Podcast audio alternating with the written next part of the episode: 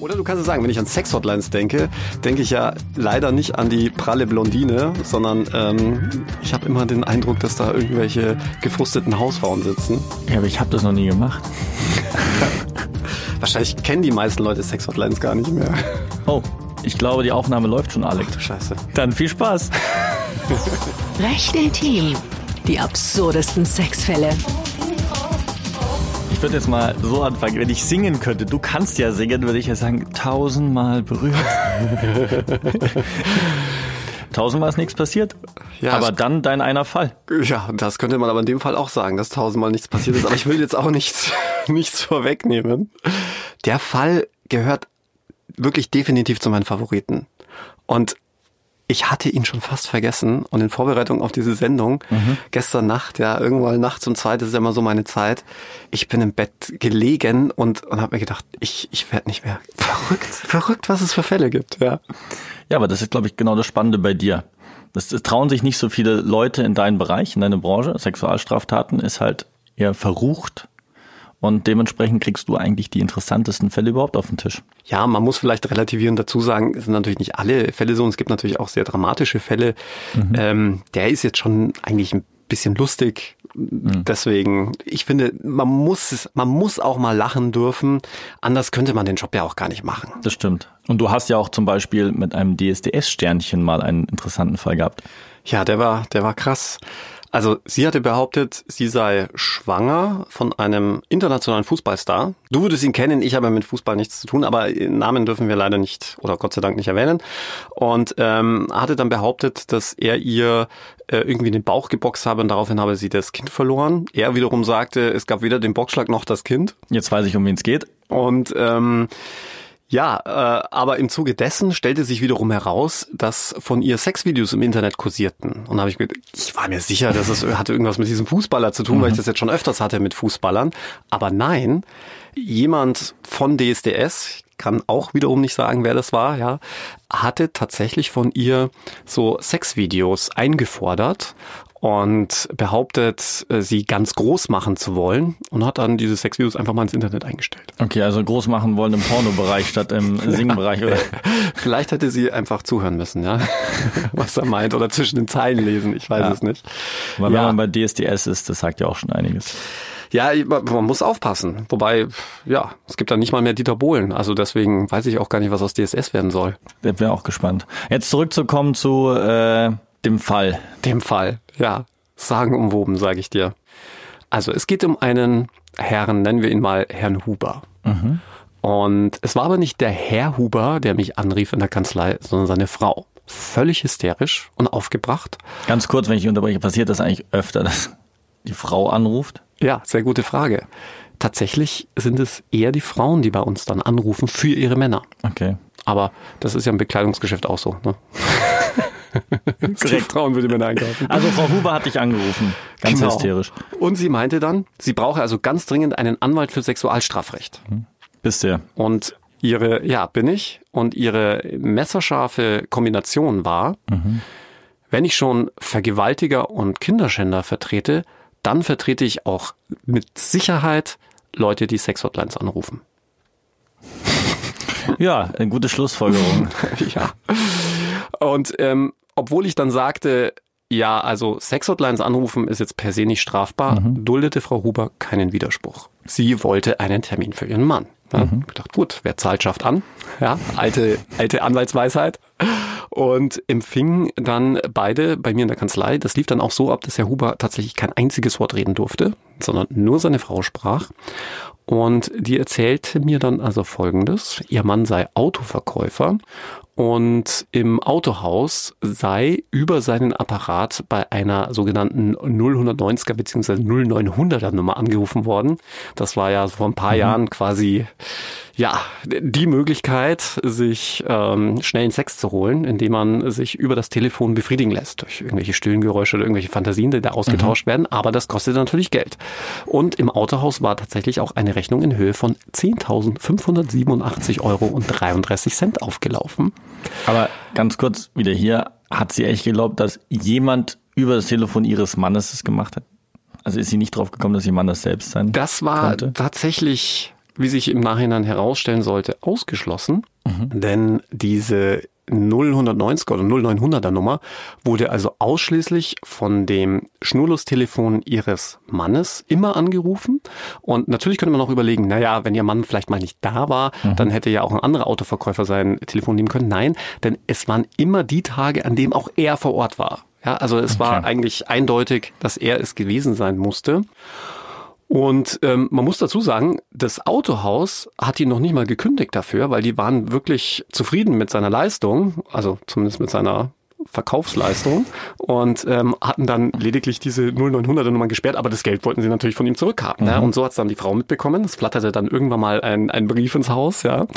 Und äh, tja, und damit nahm das Unglück seinen Lauf für den armen Mann, muss man schon fast so sagen. Bis dahin hat er kein Wort gesagt. Bis dahin hat er kein Wort gesagt, äh, bis seine Frau kurz die Toilette aufsuchen musste. Mhm. Und dann sagte er ganz leise zu mir, Herr Stevens, ich bin unschuldig. Ich habe damit wirklich nichts zu tun.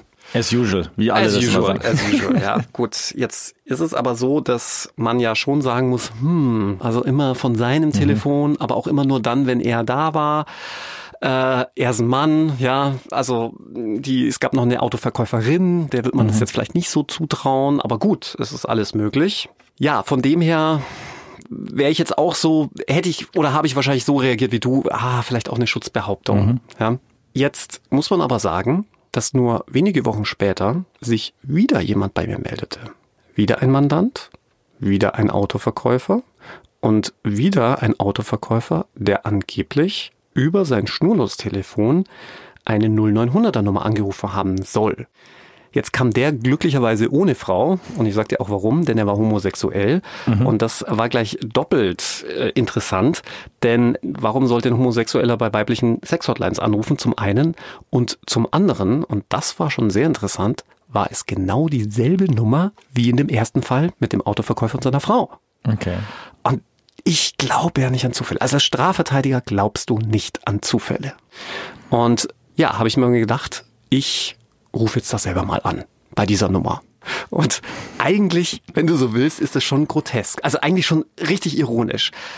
Meine Mandanten waren bei der Polizei angezeigt worden, weil sie als Arbeitnehmer Sexhotlines während der Arbeitszeit mhm. auf Kosten ihrer Arbeitgeber anrufen.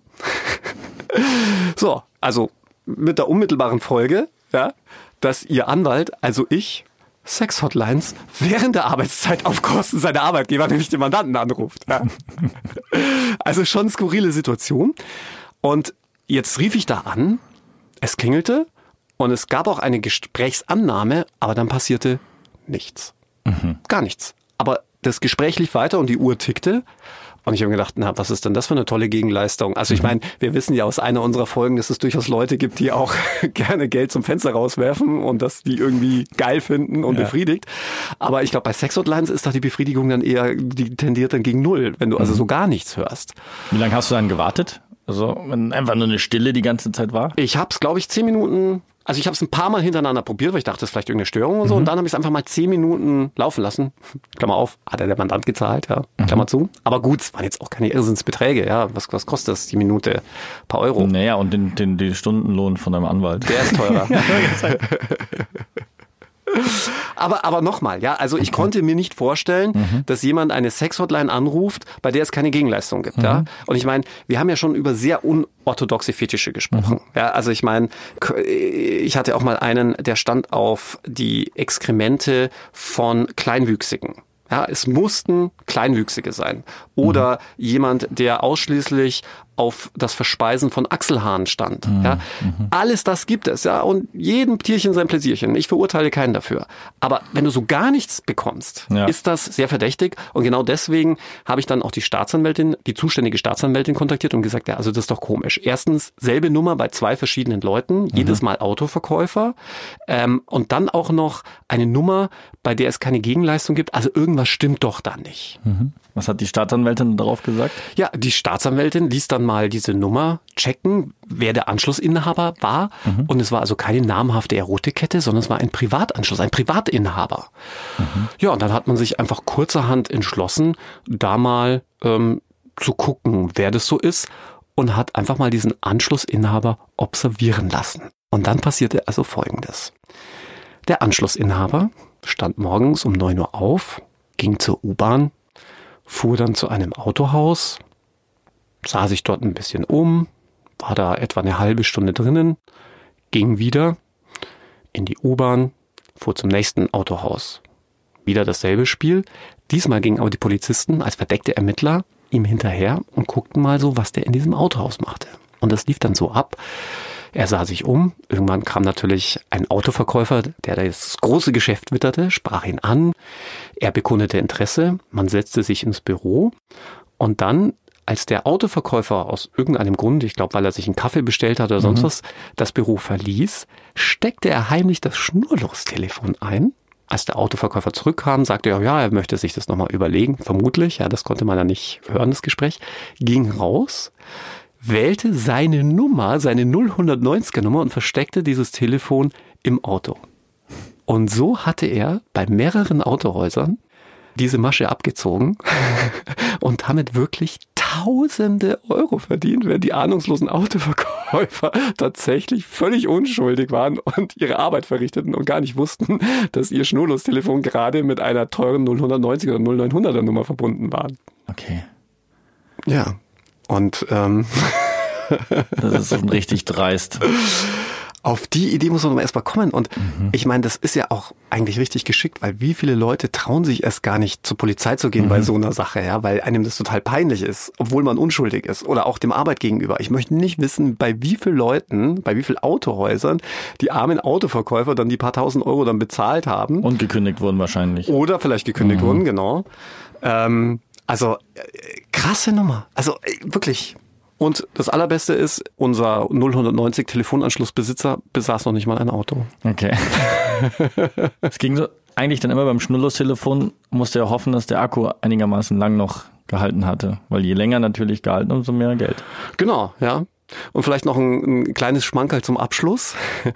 Die Frau von Herrn Huber, mhm. ja, also eigentlich könnte man mhm. sagen, oh Gott, jetzt ist er rehabilitiert und entlastet. Aber sie hatte damals schon, also zusätzlich neben der Kontaktaufnahme zum Sexualstrafrechtsanwalt auch noch einen Sexualtherapeuten für ihn bestellt. ja. Und ähm, äh, dieses Therapieprogramm wurde allerdings auf Betreiben von Frau Huber nicht eingestellt, denn äh, seine Frau wies ihn tatsächlich an, die angefangene Sexualtherapie bis zum Ende durchzuziehen, rein vorsorglich, damit er nicht doch noch irgendwann auf schmutzige Ideen kommt. Da sieht man noch, wer die Hosen zu Hause anhat. Ja, also auch wie bei dir zu Hause, oder Moritz? Definitiv immer so. vielen, vielen Dank und dann freue ich mich schon, was wird denn bei nächste Woche passieren? Oh Gott, da fragst du mich aber Sachen. Und bei Sachen ist ein gutes Stichwort. Dann schauen wir, welche Sache nächste Woche passiert. Bis dann. Ciao. Das war Recht intim. Die absurdesten Sexfälle.